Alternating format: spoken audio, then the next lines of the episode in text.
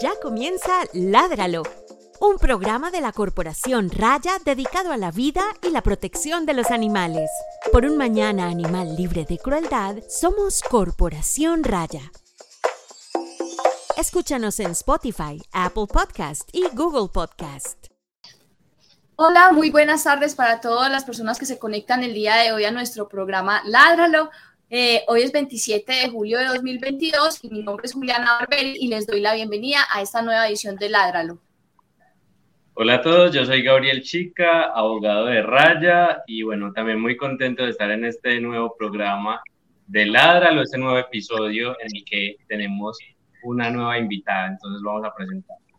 Bueno, nuestra invitada, bueno, en realidad tenemos dos invitadas muy especiales el día de hoy y este es un programa para nosotros muy, ale pues nos sentimos muy contentas de poder hacer este programa porque como ustedes pueden ver en este momento tenemos una persona muy especial acá que está haciendo una labor muy bonita para llegar a, pero eso lo hablaremos más tarde, para aumentar nuestro alcance a una población que en temas de protección animal no ha sido tenida en cuenta eh, durante mucho tiempo. Entonces, primero voy a presentar a Jessica Paola. Jessica Paola, ella es ingeniera ambiental, abogada, especialista en derechos humanos, derecho administrativo y constitucional. Es candidata a magíster en Derechos de la Naturaleza y Justicia Intercultural, docente universitaria en Derecho Ambiental, Derecho Animal y asesora en Derecho Público y es cofundadora y directora de la Asociación UPA y es vocera de la, de la Red de Defensa Animal de Risaralda. Y precisamente como directora de UPA es que tenemos hoy invitada a Jessica. Eh, a Jessica la conozco hace muchísimo tiempo, admiro mucho su trabajo, yo creo que es una de las defensoras de animales del país más juiciosa, más comprometida. Y, tenemos mucho en común en eso porque donde yo me meto ella ya está. Entonces eh, es súper es súper pilosa y estamos muy contentas de que ella esté aquí en el programa. Y yo voy a pedirle precisamente a Jessica que presente ella a la intérprete del día de hoy que tenemos como invitada. Bueno, no, muchas gracias Juliana y Gabriel por esta oportunidad tan bonita. También para nosotros es muy significativo poder compartir este espacio con ustedes, además porque el programa es maravilloso. Eh, y efectivamente nos está acompañando Joana Marcela Gudelo, que es intérprete de lengua de señas, precisamente para garantizar la accesibilidad para las personas en condición de discapacidad auditiva. Entonces, Joana, también bienvenida y muchas gracias por acompañarnos en este espacio. Muchas gracias a todos por la invitación y pues muy contenta de estar aquí acompañándolos y brindando toda la información. Bueno, Juliana, y sí, como decías, este es un programa bien especial.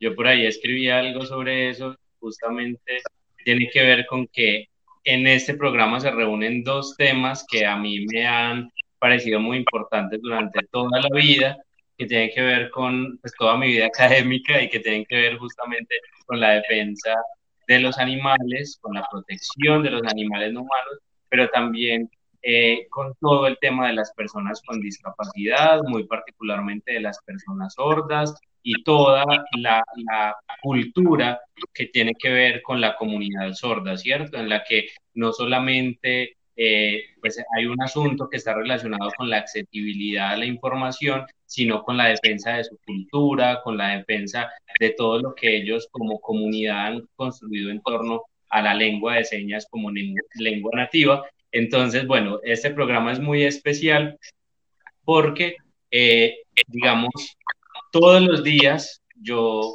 eh, he venido escuchando como unas manifestaciones por ahí que me dejan pensando mucho y tienen que ver con que todo el tiempo seguimos hablando con conceptos inadecuados de la manera como nos relacionamos con los animales, seguimos considerando a los animales como cosas, ¿cierto? Entonces, escuchamos a funcionarios, a personas que incluso tienen que ver con la protección de los animales, diciendo hoy todavía tenencia de animales, diciendo unos conceptos que ya no son adecuados y pues la idea es como que podamos hoy hablar con Jessica sobre esto, pero también que podamos hablar del tema de la importancia de incluir a las personas con discapacidad en todo este proceso formativo, en cómo compartimos la información con, con las comunidades, en los barrios, en las comunas, también en las unidades residenciales, ¿cierto? En todas, eh, digamos, como los distintos espacios en los que eh, pues es necesario empezar a transformar la relación que tenemos con los animales, pero que siempre han estado por allí como excluidas algunas personas. ¿Por qué? Porque lo hacemos en espacios que no son accesibles a personas con discapacidad física, que tiene que ver con movilidad, porque no tenemos información en lengua de señas para personas sordas, porque la información que está escrita pues no, no es accesible siempre a personas ciegas. Entonces, digamos que es importante que para que haya un mayor alcance, para que este discurso sea verdaderamente incluyente, pues es necesario empezar a pensarnos otros asuntos y ese es un poco como la intención que tenemos el día de hoy. Les recuerdo que eh, este programa lo construimos entre todos, entonces dejen sus comentarios, sus preguntas en los cajones de, de YouTube, de Facebook y las iremos respondiendo a medida que, que avance el programa. También no se olviden de darle like, compartir, comentar y que este programa estará disponible a partir de la próxima semana como un podcast en Spotify, Apple Podcasts, Google Podcasts y Amazon Podcasts. No se olviden de darle like. Ahora sí, eh, Jessica, empecemos pues como con el programa. La primera pregunta es la más difícil, ya todos nuestros invitados la resuelven. ¿Cuáles son tus hobbies? ¿Qué te gusta hacer en tu tiempo libre? Bueno, en mi tiempo libre, que en realidad es escaso, pues me gusta compartir con mi familia, que por supuesto incluye a nuestros familiares eh, perrunos en este caso. Eh, y adicionalmente, pues también me gusta practicar apnea, aunque pues, digamos, en realidad no lo puedo hacer de manera frecuente, pero me gusta. ¡Wow! ¡Qué nota, apnea! Eso, ese es muy buen deporte, bacano. Sí. Bueno, ¿y cuál fue la última película que te viste? Ahí sí te corché. No, pues es que si les conté, pues eh, no sé, me da como hasta penita, pero bueno, hace poquito. El mástil del Calvario. me vi una película que se llama Malnacidos, que es como de la la dictadura española, pero pues digamos con un tema ahí de experimentación nazi también y pues con zombies y todo ese tema. Bueno, entonces ahora sí ya, esas son las preguntas más difíciles, ahora sí ya como que entrando eh, en materia, pues como ya hablaba Gabriel, eh, el tema es muy, es muy importante porque finalmente ha sido como siempre, siempre abandonado. No, nosotros hicimos por allá hace un tiempo un ensayo de hacer un video sobre esterilización en lengua de señas, que Gabriel fue el que lo interpretó y pues, eh, pues es como lo único que hemos hecho y nos gustaría y hemos hablado mucho, inclusive eso dentro de Raya, como de la importancia de poder llegar a comunidades que no, no estamos llegando y que están ahí, que son igual protagonistas y que tienen que estar tenidas en cuenta y precisamente hablemos un poquito de por qué es importante hablar de convivencia con animales compañeros, pues como eso que mencionaba ahí Gabriel ahorita, y no de tenencia de, o, eh, tenencia de mascotas, que es lo que estamos acostumbrados a oír, pues que nosotros aquí hemos hablado de la, de la mascota como palabra, pero sí hablemos un poquito porque ya, porque no tenencia y ahora convivencia. Muchas gracias. Sí, pues eh, efectivamente, digamos, Dentro de los procesos de sensibilización y de educación ha sido supremamente divulgado la tenencia responsable de mascotas y en nuestro caso como organización uno de los pilares ha sido la educación. Y en ese sentido, pues nosotros iniciamos hace ya varios años con estas campañas en las comunidades, pero siempre que íbamos a las comunidades nos encontrábamos como con esa ruptura en el lenguaje porque en realidad no nos sentíamos muy cómodos a la hora de hablar de tenencia, de mascotas, bueno, como que no nos, no nos sentaba muy bien. Eh, y es por eso que empezamos como, como a hacer algunas, digamos, consultas como para eh, generar un poco más de discusión al respecto y encontramos algunas, em, digamos, estudios en donde se destacan que la palabra mascota, pues efectivamente eh, significa, digamos, su etimología se, se, orienta a un amuleto de buena suerte, un talismán, eh, y pues otros, digamos, a partir de esta discusión, encontré, eh, encontramos pues en ese entonces a un autor, él se llama Peter Monahan, Monahan, perdón, de una revista ética animal, en la que discutía precisamente acerca del concepto de mascota y reflexionaba que este concepto de alguna manera cosifica a los animales y que además denota propiedad y una superioridad. En ese orden de ideas, pues la propuesta, digamos, es hacer referencia al compañero o animal de compañía, además de otras discusiones, pues en otros instrumentos de protección a los animales. Eh, sin embargo, a pesar, pues, digamos, a pesar como de este aporte acerca de, la modificación del concepto de mascota, eh, encontramos también que la palabra tenencia, digamos, tiene como el mismo rol, ¿cierto? De, pues, de denotar esa propiedad, porque yo, pues, soy poseedora de un bien, por ejemplo.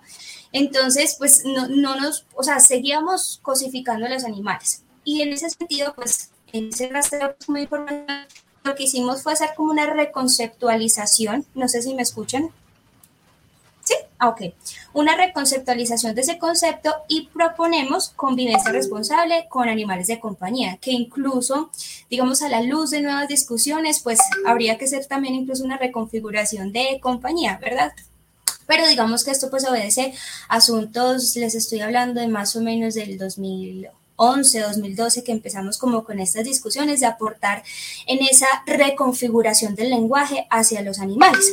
Y consideramos, por supuesto, que esto no es un tema menor porque algunas personas podrán decir, bueno, pero ¿qué sentido tiene? Igual los animales no se van a dar cuenta si uno les dice mascota o no, o sea, eso no tiene sentido para algunas personas, pero por supuesto consideramos que no es un tema menor porque esto de alguna manera contribuye modificar esas relaciones con los demás animales basadas entre, o sea, entre sujeto y sujeto y no entre sujeto y objeto, ¿sí? Porque ya no estamos hablando de en que yo tengo o soy poseedora de un animal, sino que por el contrario es un, es un sujeto más y por eso buscamos como modificar esas relaciones como tal. Además, consideramos que esto debe ser coherente, consideramos que puede ser coher consideramos que es coherente eh, con las nuevas dinámicas sociales, ¿verdad? Porque, eh, por ejemplo, desde las discusiones de la Corte Constitucional se destaca que la convivencia con los animales pues materializa el ejercicio eh, y digamos la practicidad de derechos fundamentales de las personas, como el libre desarrollo de la personalidad, por ejemplo, o incluso las nuevas reconfiguraciones de la familia, en el que ya tenemos las familias multiespecie, al menos digamos ya al menos reconocidas un poco dentro, del, dentro de la academia, dentro de otros escenarios. Entonces, alineados con estas discusiones y con estas realidades, por eso consideramos que no podemos seguir hablando de tenencia de mascotas porque, pues sin duda, estamos considerando a los seres sintientes que además son afectivos, que además juegan un rol también muy importante en la sociedad. Y de hecho, por eso tampoco hacemos referencia a los que al propietario, dueño y mucho menos amo, sino por el contrario, el custodio, el compañero, el responsable, o sea, hay otro lenguaje alrededor también de estas discusiones para descosificar a los animales. Qué interesante eso que nos comentas, Jessica, sobre todo porque digamos que en términos generales no se están dando estas reflexiones, ¿cierto? Hay personas que te empiezan a decir como si es que hoy los animales no cosas, ya hoy los animales han sido reconocidos como seres sintientes y como algunos asuntos por ese estilo, pero inmediatamente después hablan de la tenencia de los animales y es porque, digamos, no hay como tanto ese pensarse que la tenencia está relacionada con esa cosificación y un poco con todo este recuento que nos has venido haciendo desde la etimología del concepto, pero también desde lo que significa hoy, ¿cierto? Y es que eh, las personas hoy siguen diciendo es que yo soy el dueño del animal, soy el propietario, es mi animal y además pues yo decido por él y yo, yo no tengo en cuenta como sus manifestaciones de deseo y demás. Entonces, eh, digamos que pensarse desde esa transformación del lenguaje finalmente pues aporta mucho a cómo estamos configurando la relación con los demás animales, ¿cierto? Y cómo eh, pues podemos decidir desde cómo nombramos la relación, pues establecer unos criterios de cómo nos relacionamos con ellos, cómo les reconocemos o no les reconocemos, y pues eso va también a tener un impacto frente a cómo los demás leen esta relación. Gabriel, perdóneme, lo interrumpo para leer unos comentarios que precisamente están haciendo ahí en el chat sobre ese tema. Primero saludar a mi mamá que ahí está conectada, mami, hola. Eh, y nos saluda también Carlos Crespo. Carlos, querido, un saludo. Carlos también ha sido invitado en nuestro programa, eh, amigo desde hace muchos, muchos años y gran activista por los derechos de los animales en Colombia. Carlos dice, la nominación es clave, es cierto. Él, él tiene una propuesta que es animales en tutoría, porque ningún animal es de nada, tampoco de compañía o tampoco de laboratorio o de consumo o de granja o de trabajo, que es algo pues que para nosotros pues por lo menos como raya es fundamental, la clave del lenguaje, la forma en la que nosotros hablamos y sucede en todo, o sea, este tema del lenguaje es interseccional y cuando, cuando vemos el lenguaje está plagado de dominio y de, y de supremacía y de posesión y de, ¿cierto? Entonces, concuerdo perfectamente con, exactamente con Carlos, mucho con Carlos, porque sí, la nominación es clave, es importante. También nos saluda Julián, perdón, Gabriel, Julián Álvarez desde Armenia. Un saludo, muchísimas gracias por conectarte. Julián, incluso que hay pues ha venido supuestamente evolucionando y como estableciéndose unos eh, elementos que hoy son novedosos frente a los animales, como esa relación que, se puede tener con un animal cuando la persona, eh, por alguna condición psicológica o por algún, eh, pues algún requerimiento, pues eh, digamos, construye una relación de apoyo con un animal y que hoy se nombra como el animal de apoyo emocional o de asistencia psicológica, ¿cierto? Y que, digamos, ha venido transformándose en algunos elementos, reconociendo que hay allí como una simbiosis y como unas relaciones de construcción recíproca, pero que siguen dándole al animal como esa idea de que es para eso, ¿cierto? Como si el animal no tuviera una vida propia, unos intereses propios, unas necesidades, sino que ese es como si ese animal estuviera determinado por la función que nos cumple, entonces pues ese ya, eh, además de ser el, animal de compañía, ahora es el animal de apoyo, de asistencia y termina pues como encontrando nuevas formas de instrumentalización.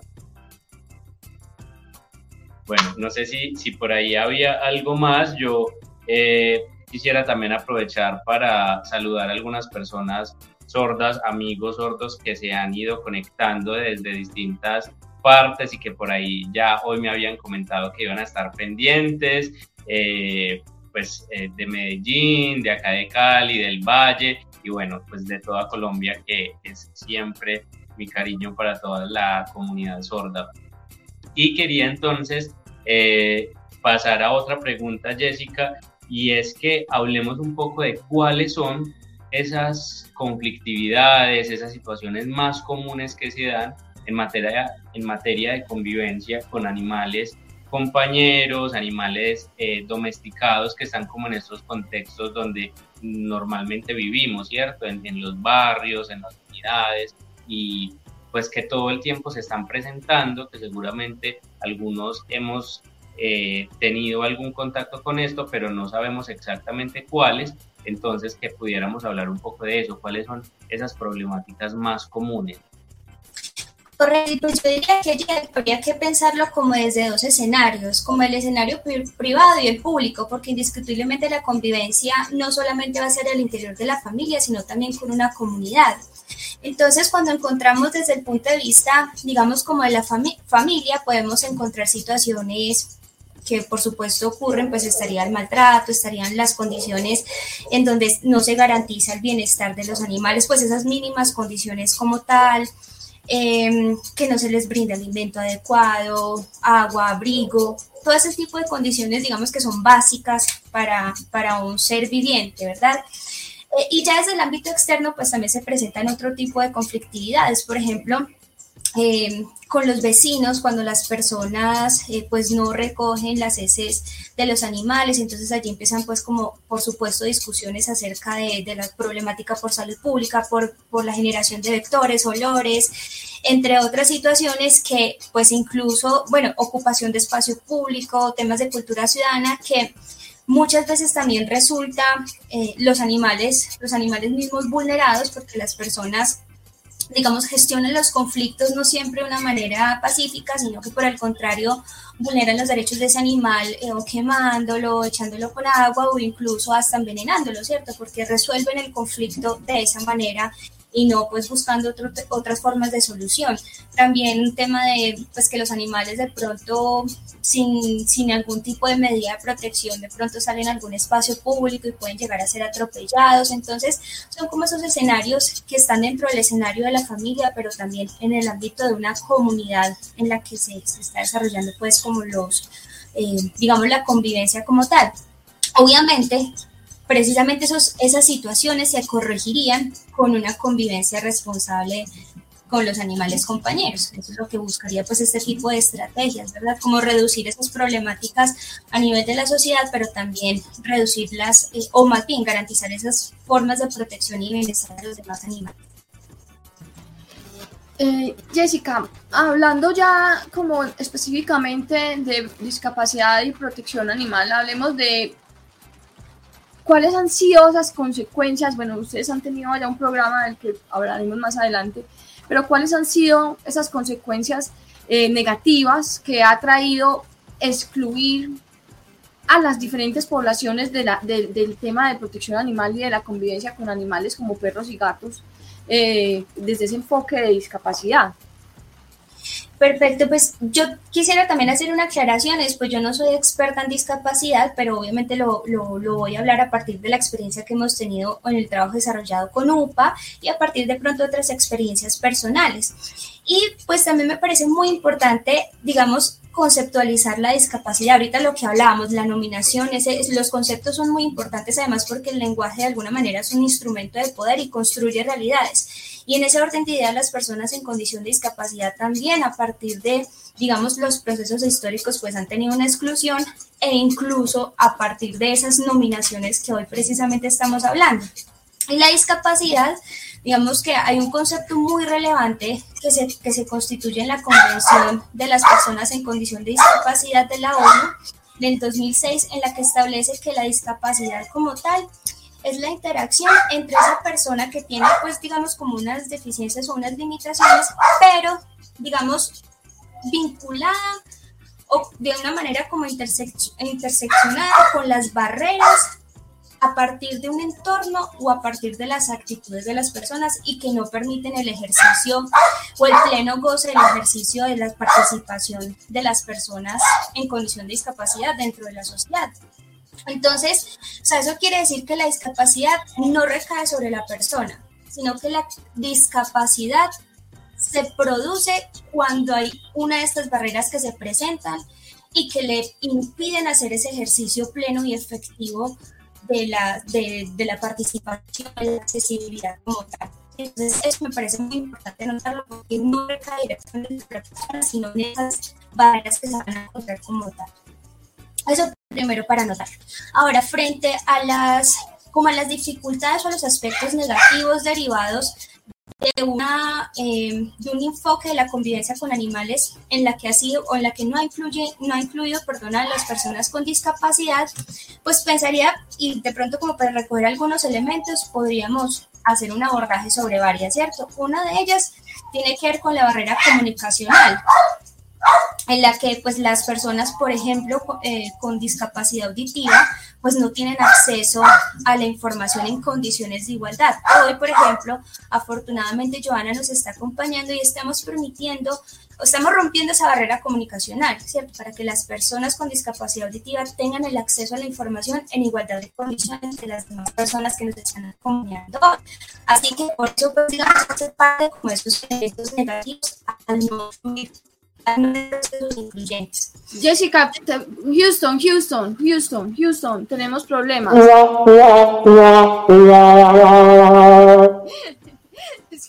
Se te está ahí entrecortando un trío. Ay, no digas. No, pero ya, ya volviste, ya volviste. Ok, perfecto. ¿Ya me escuchan bien? Sí. Listo, perfecto. Gracias por informarme. Bueno, también les decía acerca de otras problemáticas derivadas de no introducir la inclusión dentro de los asuntos de convivencia, puede ser, digamos, como la limitación del goce de los territorios, digamos, de una ciudad, de cualquier entorno como tal de un territorio. Y quiero acá señalar unos ejemplos. O sea, en la medida que no dimensionamos nuestros impactos en la convivencia irresponsable con los animales, pues ¿qué pasa? Muchas personas dejan los heces de los animales en vía pública, en parques, en andenes. ¿Y qué pasa? Muchas personas con en, condición de discapacidad tienen problemas.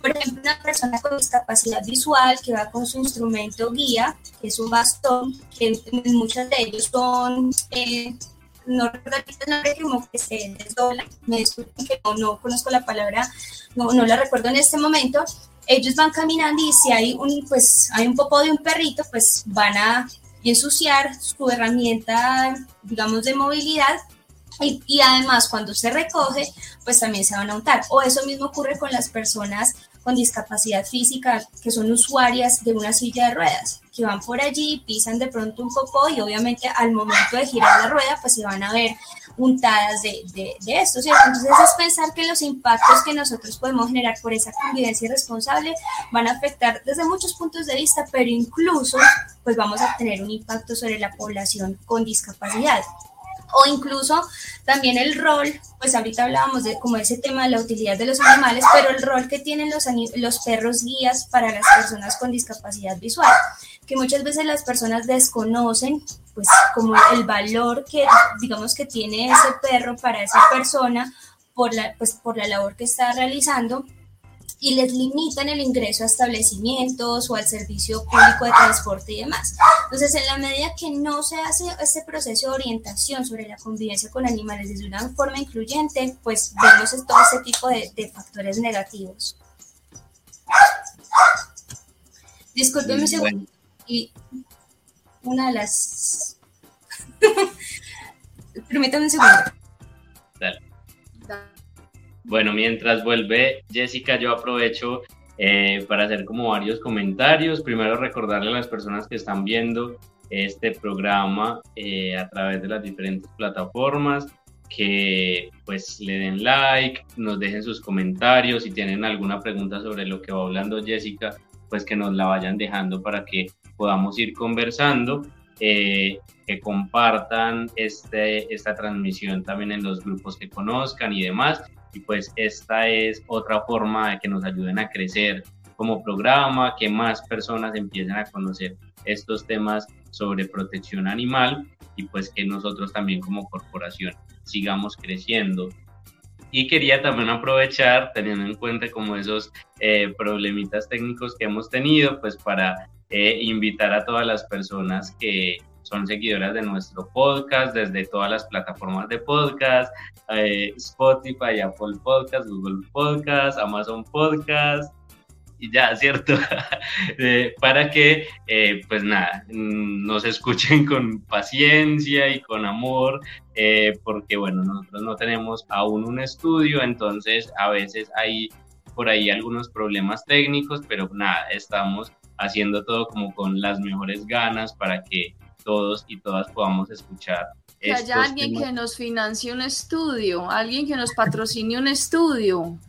Sí, por ahí escuchando esto, que, que se manifieste. Eh, y bueno, mientras... Una cosa importante es que si usted en el futuro está escuchando esto a través de las plataformas de podcast, sepa que en YouTube está la versión eh, que tiene una intérprete en lengua de señas y que si usted conoce a alguna persona que es sorda, le puede compartir ese enlace para que la persona también aprenda con nosotros en este programa.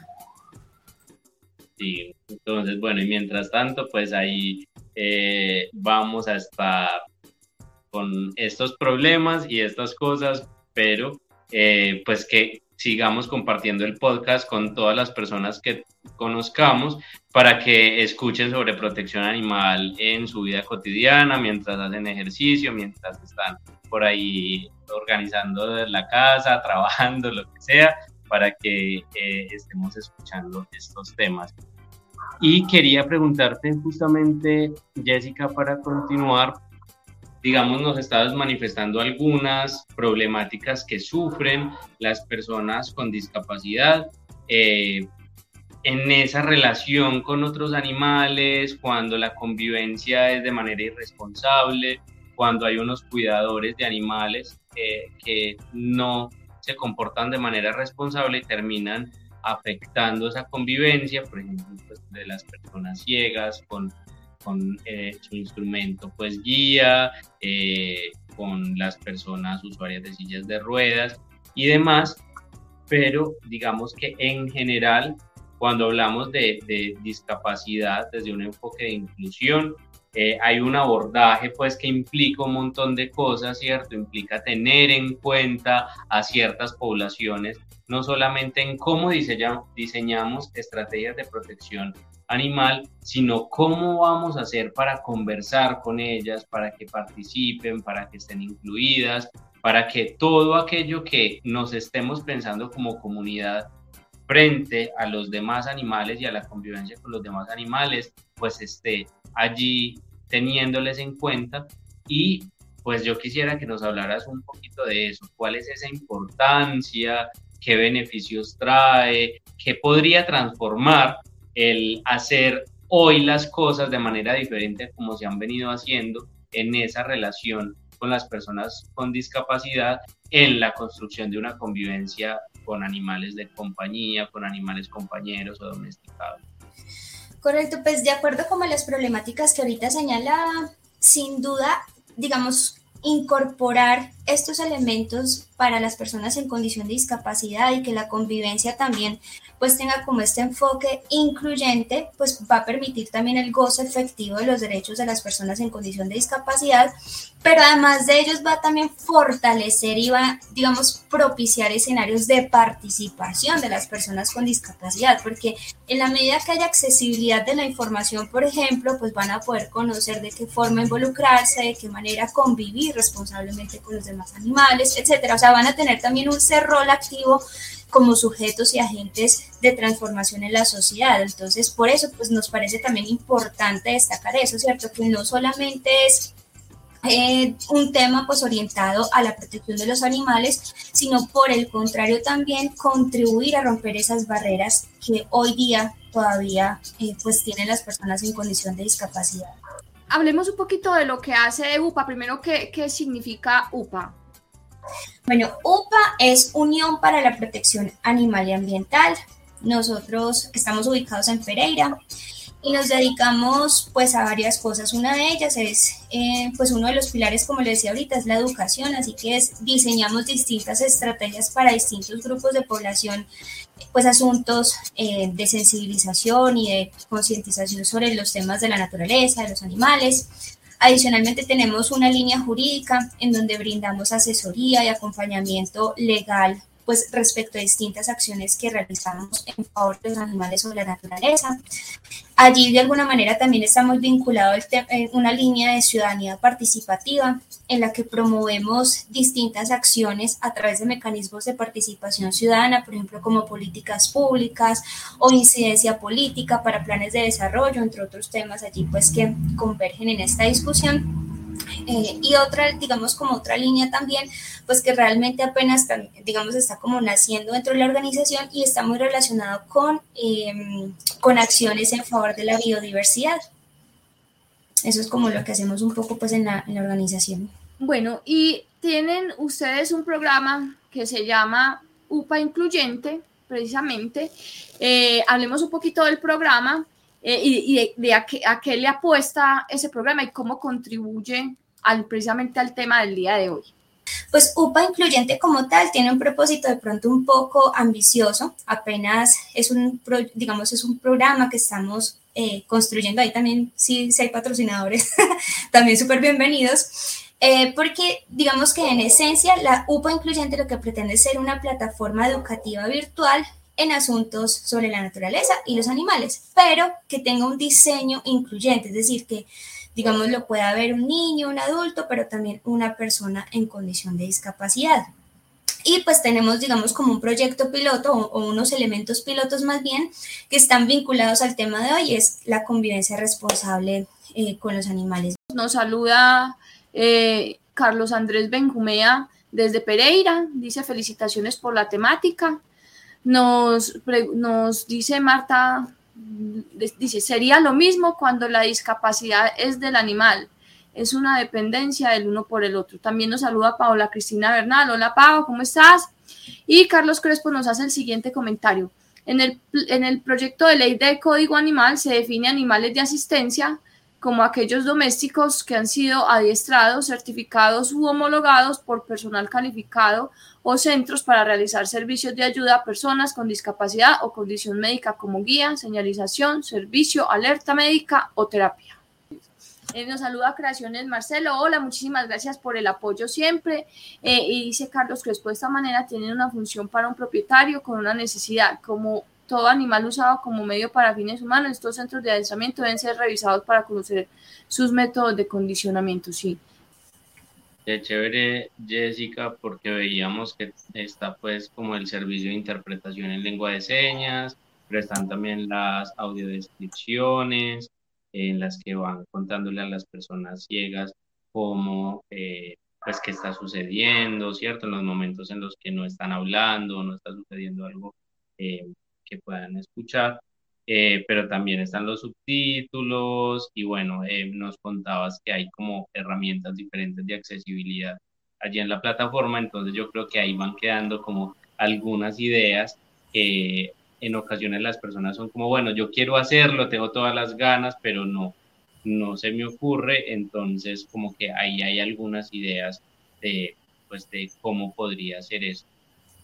Yo, quisiera, qué pena Gabriel, te interrumpo, es que me parece importante destacar algo y es que el proyecto lo ejecutamos también de la mano con organizaciones eh, dedicadas pues a, los asuntos de discapacidad. Estuvimos con Corpovisión, que eh, pues mm, digamos sus, sus integrantes son personas con discapacidad visual, estuvimos con la Sorrisa, que son pues de la comunidad sorda, eh, también estuvimos con JC Informa y con Destellos de Amor, eh, que eh, son personas con discapacidad o tienen pues, en una condición de discapacidad cognitiva. Entonces, de esa manera también, digamos, hizo un trabajo con ellos para identificar cuáles eran como las necesidades y demás para poder hacer un trabajo, pues, digamos, contando con la participación de ellos precisamente. Sí, no, muy chévere sobre todo eh, digamos que eso es algo bien importante porque cuando uno está cerca de las personas con discapacidad y de sus distintas colectividades, pues digamos que algo que ha sido clave en sus reivindicaciones es justamente como esa consigna que dice como nada de nosotros sin nosotros, ¿cierto? Y, y eso implica que siempre que vamos a hacer algo que sea, por ejemplo, incluyente y que pretenda eh, tener algún impacto en la población con discapacidad, pues lo ideal es invitarles y, consultar cómo sería más cómodo para ellos, para ellas, y de esa manera, pues que uno de verdad esté trabajando con ellos y para ellos y no solamente desde lo que uno piensa que es adecuado, pues ponerse a hacer cosas que en ocasiones pues van a generar un montón de eh, inversión, de, gasto de distintos asuntos y que no va a tener un impacto real y no va a estar legitimado.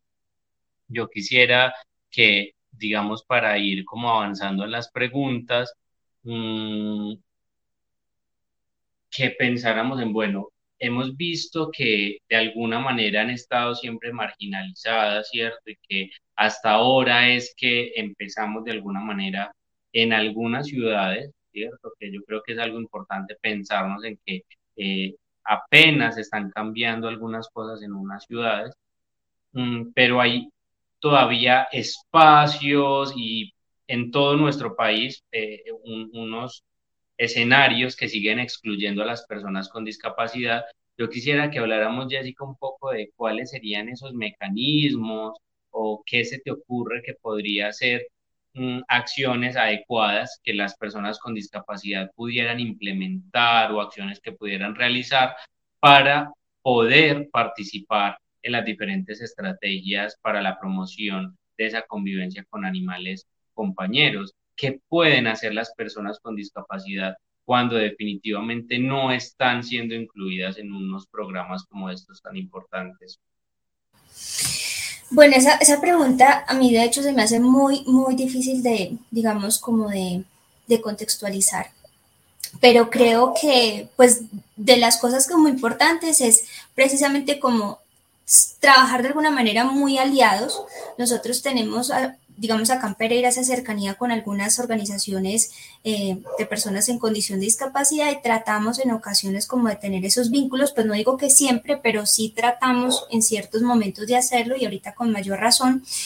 Eh, pero indiscutiblemente, o sea, todavía hay grandes debilidades en cuanto a los digamos, el compromiso, los compromisos municipales o departamentales en torno a las problemáticas de la protección animal aún también sobre las, las, problemáticas de las personas en condición de discapacidad. Y ahora, pensarlos como una manera integrada quizás sea también mucho más compleja. Entonces yo pienso que, digamos, de esas acciones que tendrían las personas con discapacidad, pues en que desean que estos temas pues sean incluidos dentro de sus, dentro de sus programas, dentro de sus agendas y demás, pues habrán algunos mecanismos legales para poderlo exigir. Y creo que un elemento allí fundamental que se estaría digamos, reclamando es ese derecho a la accesibilidad porque reitero, o sea, un principio básico es la accesibilidad de la información incluso y que tenemos barreras gigantescas para poder lograr que las personas tengan acceso a esta información.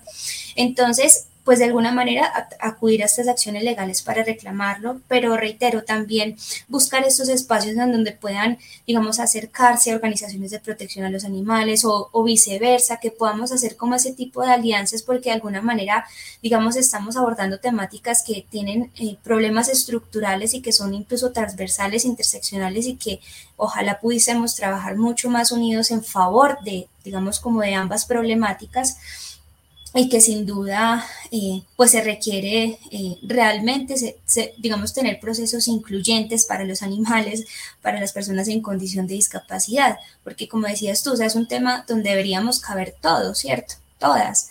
Deberíamos tener esas posibilidades de, de poder participar y de poder involucrarnos además, porque dentro de los, digamos, de las posibilidades que también tienen las personas con discapacidades, en la medida que puedan digamos, se les garantice la accesibilidad, pues van a tener un rol mucho más activo en la sociedad. Yo quisiera destacar, por ejemplo, aquí hay un canal en YouTube, bueno, un programa, es un canal periodístico que se llama JC Informa TV. Este programa es, fue creado, es diseñado, planeado, producido, editado, etcétera, todo lo que esté alrededor de, de este tipo de producciones por un joven autista. Y este joven autista divulga noticias positivas y tiene varios segmentos y dentro de esos segmentos tiene un tema que pues para él es muy importante que es el tema del, del, medio ambiente y los animales. Ahí nosotros ocasionalmente participamos con algunos elementos. Entonces vemos cómo el rol de las personas con discapacidad realmente pueden ser supremamente valiosas en estos temas en la medida que se les permita la accesibilidad para poder participar. Asimismo, incluso Destaco, tenemos una compañera animalista, líder animalista en un municipio cercano que es la Virginia, que pese a tener una discapacidad eh, o estar en una condición de discapacidad física, eh, pues es cuidadora de animales, además de la presidenta de una fundación animalista. Entonces vemos el rol tan valioso que por supuesto, o sea, sin duda es sin límites que pueden desempeñarse, reitero, siempre y cuando se propicie la accesibilidad de distintas maneras, ¿no? Rompiendo esas barreras actitudinales, físicas, comunicacionales y demás. Claro, es que ahí el movimiento está perdiendo aliados porque no, no, no ni, ni, ellos pueden llegar ni nosotros llegamos a ellos. Estamos poniendo esa barrera de la que tanto has hablado y finalmente sí, estamos perdiendo un montón de aliados porque no aumentamos nuestro alcance comunicativo y nos quedamos simplemente en lo tradicional y eso es algo pues bastante, sí, muy triste, muy triste porque finalmente ahora se tienen muchas herramientas, eh, hay eh, acceso a la información de todas las formas, hay acceso a las personas que saben, entonces sí es como un llamado de atención también a nosotros como movimiento para que empecemos a incluir dentro de todos nuestros programas, de nuestros proyectos, ese componente de inclusión que permita a esos aliados que no hemos detectado, que no están todavía unidos a la causa, que puedan finalmente venir y trabajar junto a nosotros eh, para proteger a los demás animales un último comentario acá, pues que deja Carlos, dice el reconocimiento de la otredad en sus particularidades y sus diferentes formas de vivir la discapacidad. Eh, eh, ya para finalizar, y recuerden, no se vayan a ir sin darle like al programa, sin compartirlo, sin guardarlo para escucharlo de nuevo. Y recuerden que va a estar como podcast en la, próxima semana. Eh, hablamos como de ese papel que tiene la persona con discapacidad eh, dentro de la protección animal, pero hablemos del papel que tiene la institucionalidad para garantizar que, que la persona con discapacidad sí pueda acceder. Pues hemos hablado mucho de eso, pero es importante que se entienda también que, que la institucionalidad tiene un gran deber y una gran deuda además de, de poder garantizar que estos espacios sean incluyentes.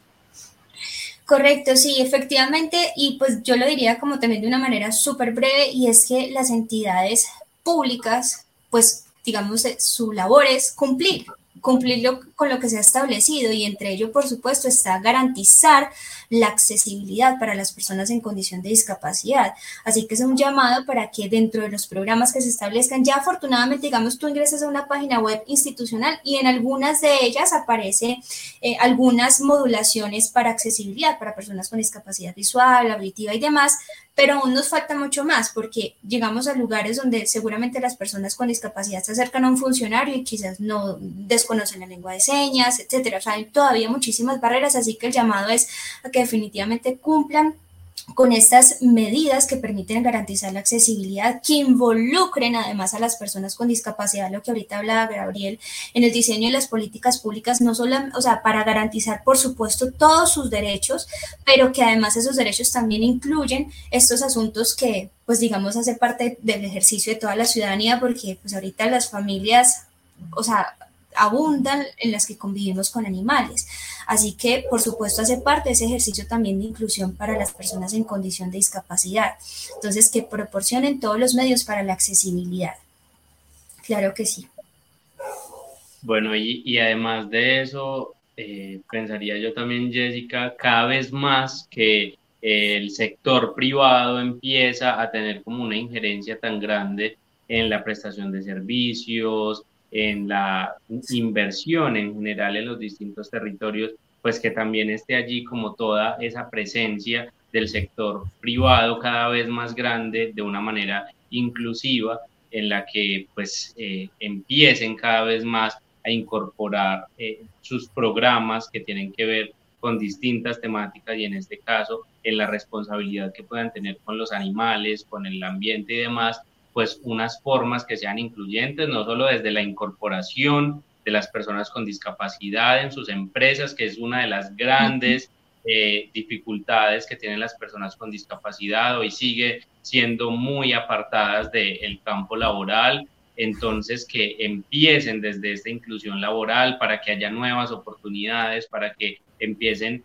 eh, o continúen cumpliendo como unos roles también desde el sector económico, pero también que empiecen a pensarse cómo eh, sus intervenciones en los distintos territorios tienen que ser responsables y esto implica ser incluyentes con todas las poblaciones. Entonces, eh, digamos que sumarme a eso de, la responsabilidad que tiene el sector público, pero también hacer un énfasis en el sector privado. Eh, y bueno, yo creo que con esto podríamos cerrar el programa este programa que ha sido tan interesante, tan chévere también, que eh, yo estuve también como soñando por ahí tanto tiempo que pudiéramos tener un ládralo con servicio de interpretación, que pudiéramos estar compartiendo toda esta información tan importante sobre la convivencia de animales compañeros con la comunidad sorda. Eh, agradecer a todas las personas que se han conectado, que han dejado sus comentarios, que por ahí te han dejado varios saludos también Jessica, que han estado como pendientes de lo que hemos conversado hoy y que también nos van a estar escuchando en el futuro. Como decía Juliana, va a estar por ahí el, el enlace para que si alguna persona sorda quiere verlo en lengua de señas, pues por ahí puede encontrarlo. Y eh, bueno, que Ojalá vengan muchos Ladralo Más y muchos programas más, no solo de Raya, sino de todas las personas que están comprometidas con la defensa de los animales, pues que tengan este servicio de interpretación, pero que también tengan otras formas de accesibilidad yo sé que es difícil, pues las corporaciones trabajamos con un montón de dificultades en términos económicos y todo esto incrementa unos costos, pero pues creo que es importante por lo menos empezar a avanzar frente a esto. Juliana quiere que yo me despida en lengua. Ve, se fue. No, pues yo sí quería que se despidiera en lengua de señas porque él sabe, pues, entonces como que bacano que, que lo hiciera, pero bueno, decidió irse sin siquiera despedirse. ahí llegó, ahí llegó. Gabriel, que eso tan feo, ¿cómo nos cuelga el teléfono así? Qué falta de respeto. No, se cayó como la página que no quiere que me despida en lengua de señas, a mí me da un poquito de pena.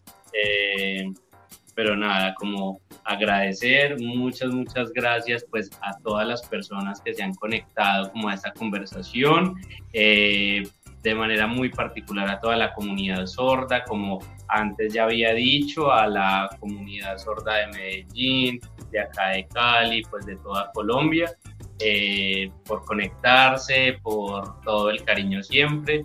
Y bueno, como decía ahorita, desde nuestra corporación, como todo el compromiso de seguir apoyando y trabajando por los animales, pero también con todas las personas sordas y en general todas las personas con discapacidad.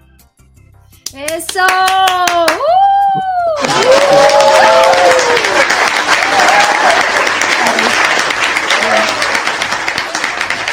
Está silenciada, Juli. No te escuchamos. No. Se escucha un poquito bajito. No, pero yo no estoy silenciada. ahora sí, ahora sí. Bueno, no, ya, que muchas gracias a Jessica, a Joana por haber estado en el programa. Joana, súper bacano, me encantó tenerte acá. Eh, espero que de pronto en el futuro podamos seguir haciendo cosas, muy bacano. Eh, no, y a Jessica, eh, unas felicitaciones muy, muy, pues desde nuestro corazón por todo el trabajo que haces, te admiramos muchísimo eh, y no, sigue para adelante, cuentas con Raya para lo que quieras, lo que necesites, tienes unas aliadas acá en Medellín. No, muchísimas gracias a ustedes de verdad por la invitación. Les decía, yo también admiro muchísimo a Raya, me parece que hacen un trabajo brutal, o sea, es espectacular tan comprometidos, tan serios, tan profesionales, realmente los admiro muchísimo y para mí es un placer poder estar en el podcast, también para mí es un tema pues como de un nivel impresionante y el hecho de estar aquí invitada es un honor de haber estado invitada, eh, así que pues muchísimas gracias. Además, también me ha parecido súper hermoso la posibilidad de discutir un tema tan, tan importante que pues es tan, digamos, tan tan reiterativo pues este tema de los animales y que además tengamos la posibilidad de tener un servicio de interpretación me parece maravilloso. Entonces también muchas gracias por esta oportunidad. Joana, muchas gracias por tu apoyo, ¿verdad? Ha sido increíble.